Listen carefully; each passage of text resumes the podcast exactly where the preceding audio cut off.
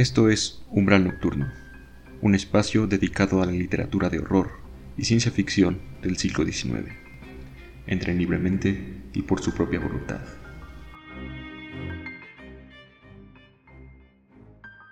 Hola, ¿qué tal? Buenas noches. Bienvenidos a este, el segundo episodio de Umbral Nocturno en la segunda temporada del programa. Hoy hablaremos de una obra muy interesante siguiendo esta temática diabólica que hemos seleccionado para esta segunda temporada y la obra se titula El Diablo Enamorado, fue escrita por el autor francés Jacques Cassot y publicada originalmente en 1772. Para brindar un poco los datos biográficos sobre este autor, nació en 1719 y murió en 1792 en su natal Francia. Y el año de su muerte coincide con la llamada época del terror en Francia, en la Francia revolucionaria, y coincide porque Cassot fue uno de los monarquistas que justamente terminaron sus días guillotinados durante los episodios de la Revolución Francesa. Su vida, como descubrirán si se adentran en esta obra y en otros escritos que tiene, por ejemplo, se dice que escribió alguna especie de continuación de Las Mil y Una Noches, y entre otras obras que de algún modo podrían colocar a Cassot como un autor de fama mediana si se compara con otros intelectuales de su tiempo como el propio Voltaire, pero en realidad Cassot sí, sí gozó de una fama reconocida, de un prestigio como escritor, como político, como publicista, como periodista más bien.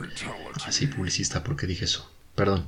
Y también incluso como, como adepto a todas estas sectas eh, masónicas o martinistas que estaban en boga en Europa, en América en esos tiempos, finales del siglo XVIII, y que de algún modo condujeron a todos estos estallidos revolucionarios a fines del siglo XVIII en, en Estados Unidos y en Francia, y en Haití también en esa época, y ya después en el XIX en América.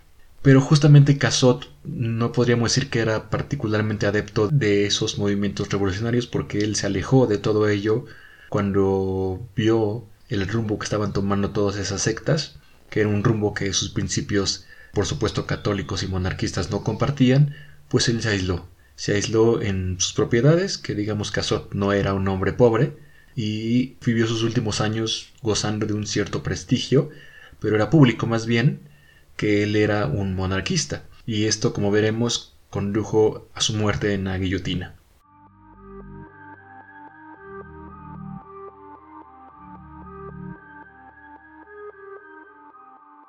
Para mostrar un poco cómo era esta adhesión de Cassot al régimen monárquico y la simpatía que tenía hacia Luis XVI, o más bien la imagen que, que él quería que mostrara Luis XVI, eh, quien como sabemos también terminó guillotinado durante la Revolución Francesa, voy a leer un extracto de esta obra El Diablo Enamorado que viene en el prólogo que Gerard de Nerval, otro autor del género fantástico francés, en este caso del siglo XIX, hace de la obra del Diablo Enamorado. Gerard de Nerval prologó una edición decimonónica del Diablo Enamorado y a su vez esa edición decimonónica es la que yo estoy usando como referencia para hacer este episodio.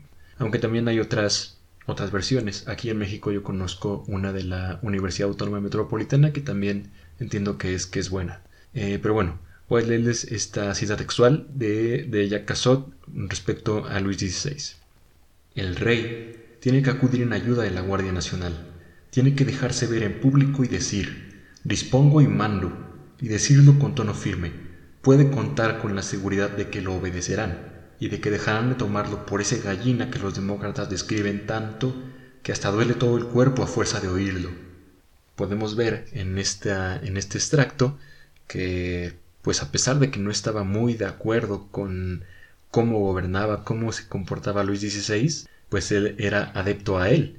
Incluso la causa misma de la detención y del ajusticiamiento de Cassot fue por defender a Luis XVI y a su familia, este extracto que les acabo de leer pertenece a una de las cartas que fueron confiscadas y con las cuales se acusó a Casot de estar a favor de la monarquía. Y no solo se le acusaba de estar a favor por medio de estas cartas, incluso se le acusó de haber ofrecido su casa para que Luis XVI y María Antonieta y toda su corte, que eran como unas 50-60 personas, pernoctaran en su huida del, palacio, ¿no? de, ahí de París, para que ellos pudieran escapar de los revolucionarios. Finalmente ese plan no se logró y fueron capturados, lo mismo que Casot.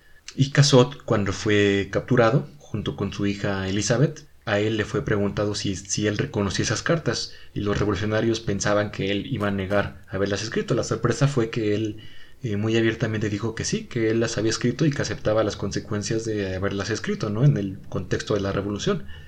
Y así fue tomado prisionero junto con su hija Elizabeth, que por cierto, algo que me llamó mucho la atención fue que Casot crió una familia muy, muy, muy, perdón, muy monárquica.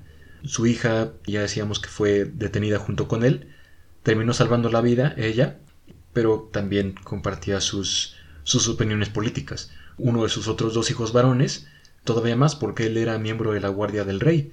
Incluso en este relato de Gerard de Nerval se nos dice que, que Casot, su, hijo de quien estamos hablando, cuando los insurgentes, cuando los revolucionarios entran al palacio y capturan al, delfín, al hijo de María Antonieta, es Chebol Casot quien logra, bueno, es lo que se dice, ¿no? Es Chebol Casot quien logra salvarlo, por así decirlo, de los revolucionarios y se lo entrega nuevamente a María Antonieta directamente en brazos. Entonces este fervor eh, monárquico era compartido por toda la familia de Casot. Ya decíamos que fue capturado en agosto de 1792 y un mes más tarde, el 25 de septiembre de ese año, del 92, Casot murió guillotinado. Y justamente se dice que sus últimas palabras fueron las siguientes. Muero como he vivido, fiel a Dios y a mi rey.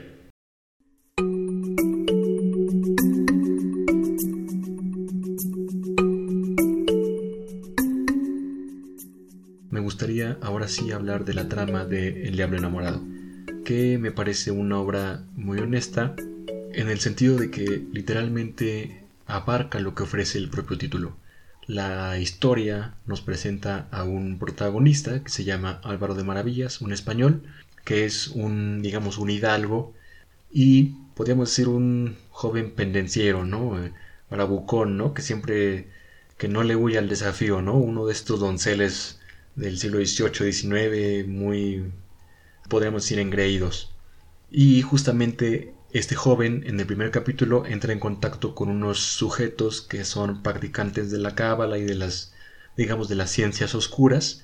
Ellos le empiezan a comentar que lo empiezan a introducir, pero como este joven Álvaro de Maravillas es demasiado valiente, por no decir engreído, que ya lo había dicho, él les dice que si a él se le aparece el diablo jugando a la cábala o practicando la cábala más bien, él va a agarrar al diablo de las orejas y lo va a hacer así y ¿no? Entonces lo retan a que vaya a ciertas grutas ahí en, en un pueblillo italiano, donde es fama que se aparece el diablo, y efectivamente, como lo retaron, él, para no mermar su honor, Álvaro va, acude a las cuevas, y efectivamente se le aparece el diablo. Primero bajo la forma de una cabeza de camello, después sí de un susto por parte de Álvaro, este se arma de valor, y le responde al diablo que se transforme en, un perrillo, ¿no? En un perro que no dé miedo. Entonces el diablo se transforma en un perrito y empieza a hacerle fiestas, ¿no? Pero consciente de que es el diablo, ¿no? El perro puede, puede de hecho hablar, creo. Y justamente como Álvaro sigue en este juego de demostrar su hombría, continúa abusando de esta autoridad sobre el diablo, pero el diablo siempre sabe que él de algún modo se va a vengar. Lo mismo que estos dos amigos de Álvaro, ¿no? Quienes lo retaron. De hecho, después de que le ordena que se transforme en perro, él le ordena que se transforme en un paje y que les ofrezca de comer a sus amigos. Entonces el diablo efectivamente se transforma, se transforma en un paje y adorna toda esta gruta, la convierte en un salón muy exquisito con un banquete delicioso y convida al diablo, digo, perdón, a Álvaro y a sus dos amigos de una cena. Incluso hasta el diablo se transforma en una intérprete musical y también les comparte ahí un par de piezas, unas melodías para amenizar la tarde. Y este amigo, que me parece que se llama Soberano, le comenta que todo estuvo muy bien, que todo estuvo perfecto, pero que le va a salir muy caro, justamente cuando el diablo quiera su pago. Pero Álvaro no hace caso. Entonces continúa con el diablo que sigue transformado en un paje, en un paje mujer, y lo vuelve su sirviente. Y así inician las aventuras de podríamos decir, de Álvaro y de Biondetta, que es el nombre que adopta, bueno, que Álvaro le pone al diablo bajo esta forma de, de su paje. Pasan distintas cosas, pero no quiero spoilearles demasiado.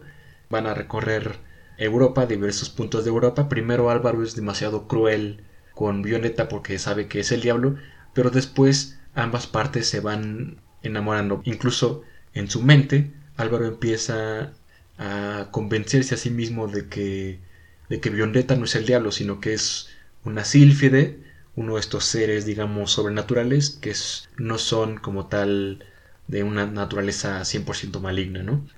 Esto es con lo que los quiero dejar porque justamente la parte más interesante del libro es cuando el diablo le dice que para formalizar su unión no basta con tener el consentimiento de la madre de Álvaro, ¿no? Sino que también es necesario que el propio Álvaro caiga en cuenta de que él, o es decir, Violeta, más bien de que ella es el diablo. O sea que por mucho que haya querido Álvaro meterse esta idea de la sílfide, eso es falso, ¿no? Eso es una, es una falacia que los dos se contaron para disfrutar su luna de miel, podríamos decir. Y que entonces literalmente tienen que pasar una noche juntos, pero Álvaro tiene que estar, tiene que verlo en su forma primigenia, en su forma de diablo. Y justamente aquí es donde yo los quiero dejar, los quiero invitar a que lean El Diablo Enamorado. Bueno, nada más les voy a comentar que tiene tres finales.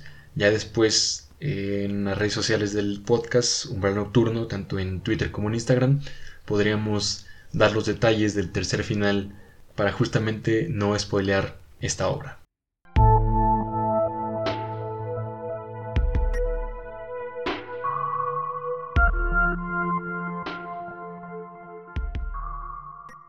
Yo simplemente los dejaré con este extracto también del Diablo Enamorado, en el cual es justamente esta invitación a que Álvaro lo conozca a él, al diablo, en su forma real, y que lo ame en su forma real. Y dice así, Coloca la mano sobre este corazón que te adora, que el tuyo se anime si es posible, con la más ligera de las emociones que tan sensibles son en el mío.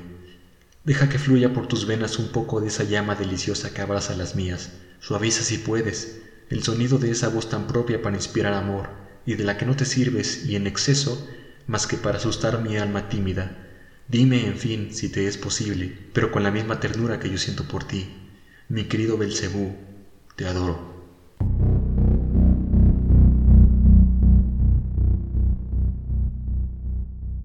Para finalizar este episodio de Umbral Nocturno, solamente me gustaría comentar un detalle que me llamó mucho la atención del prólogo de Gerard Nerval, en el que habla de que en el siglo XVIII-XIX se empezó a correr el rumor de que Casot, como tenía esta fama de de cabalista, de practicante de las ciencias oscuras, que él mismo predijo su muerte e incluso se le, a partir de ahí se le tomó como una especie de profeta entre sus círculos cercanos, ¿no? Porque nos menciona Nerval que estaba Casot en una tertulia literaria, podríamos decir, y que allí él dijo que él y muchos otros de quienes estaban allí iban a perecer durante la revolución.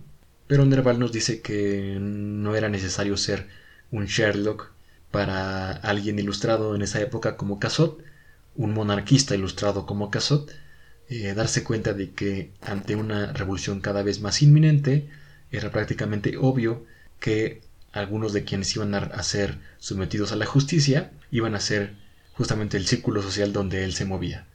Pero, eh, como dice Nerval, las profecías, especialmente en los autores del género fantástico, siempre venden mucho y ayudan a perpetuar obras como esta del Diablo Enamorado, que yo espero que les haya gustado y que les haga volver para el tercer episodio de esta segunda temporada de Un Plan Nocturno.